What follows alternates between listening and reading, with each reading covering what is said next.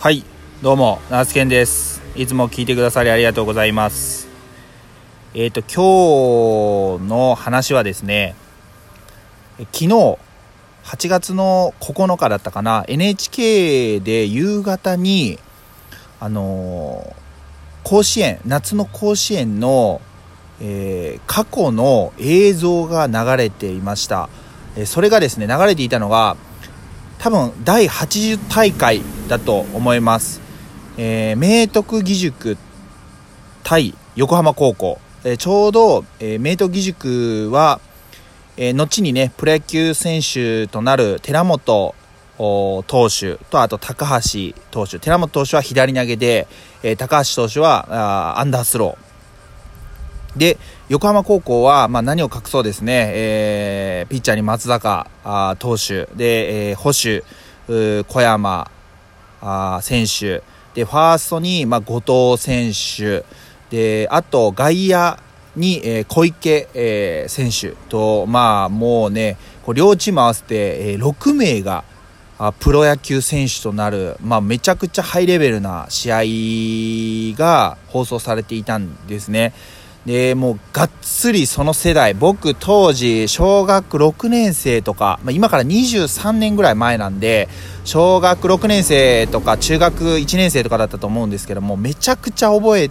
てて懐かしいなと思ってちょうどねお昼ご飯あお昼ご飯じゃない夕夕ご飯の晩ご飯の時間だったんですけど見入ってしまってですね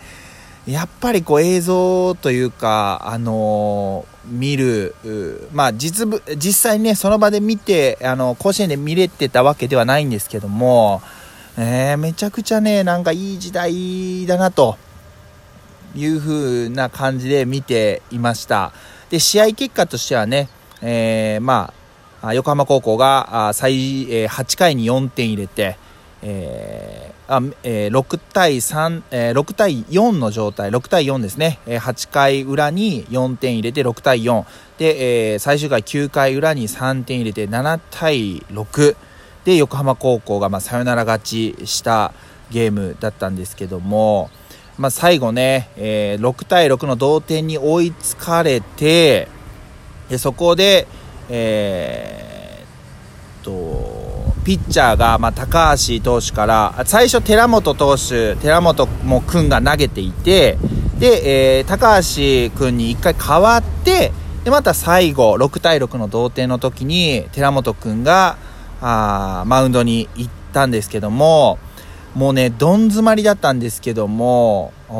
セカンドとセンターの間に落ちるヒットでサヨナラ勝ちしたわけなんですけども、その瞬間に、もう寺本君はもうマウンドでね、もう、なんていうんかな、もう、突っ伏して、もうすごいそれがね、印象的で、ちょうどカメラもね、サヨナラの、まあ、シーン、えー横浜の選手も映していたんですけども、寺本君をずっと追いかけていて、もう明徳の選手ほぼほぼほぼ立ち上がれないような状態でねなんか小学生ながらにうわーとなんか本当残酷。もうちょっとのところまで、えー勝てるゲームだったけどスルッとこう勝利がこぼれ落ちたようなもうまさに勝利の女神は、えー、そっぽを向いたと言ったらいいのかそんなゲームでした。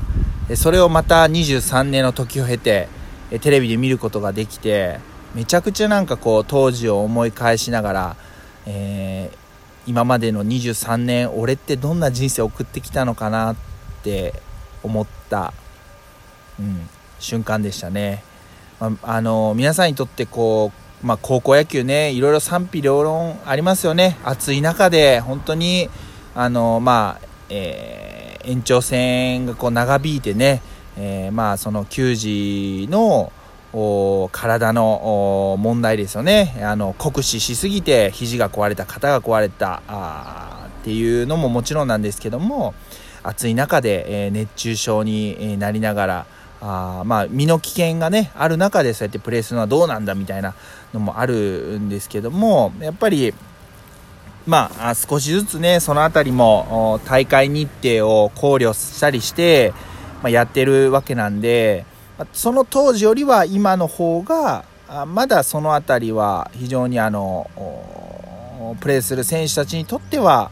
改善されてるのかなっていうふうに思ったりもするんですけども、うん、やっぱり甲子園にはまあ甲子園の魅力があるなと改めて思い返しているわけなんですけども皆さんにとって、え、甲子園といえば、どんな、ま、ゲーム選手まあ、はたまた名物とか思い起こすでしょうか、まあ、僕はもう本当に松坂世代の記憶がすごくありますね。あとはあの個人的には新聞のねあのスクラップをしていた、えー、関係で、えー、京都のね、えー、平安高校今は龍谷大平安という名前になりましたけども当時平安高校ですね、の後にこの方もプロ野球選手になるんですけども川口君っていうね、えー、左投げの投手がいましたね。これ多分、えー、甲子園の初戦からずっと決勝戦まで投げて700何球とかめちゃくちゃ投げててですね、えー、いた選手なんですけども結局プロ野球選手になるんですけどもやはりなかなか思うような結果が出ずに、まあ、その引退するっていう感じにはなってってしまったんですけどもやっぱり1人の投手がずっと投げることのリスクはかなりあるのかなと感じた部分でした。まあ、その反面ね、えちょっといつの時代、いつの何回大会やったか忘れたんですけども、近江高校、滋賀県の近江高校なんかサンバガラスだったと思うんですけども、えっ、ー、と、3人のね、え投手がいました。あまあそのリリーフに回ったりして3人で協力してまあその勝ち上がっていって結局多分優勝したのかな。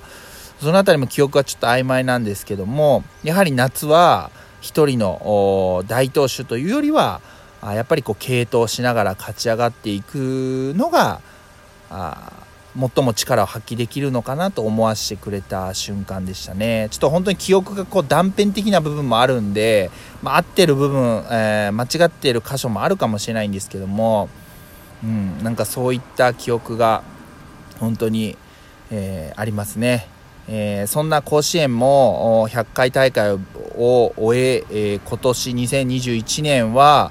まあ、無観客えー、そのチームの応援団とか関係者は入れるんですけども一般の観客は多分入れずに、えー、まあ、でも開催できるということなんですけども僕の住んでいる三重県では三重高校がね、え代表として、え出場します、え三重高といえばあもう78年前に、えなるとは思うんですけども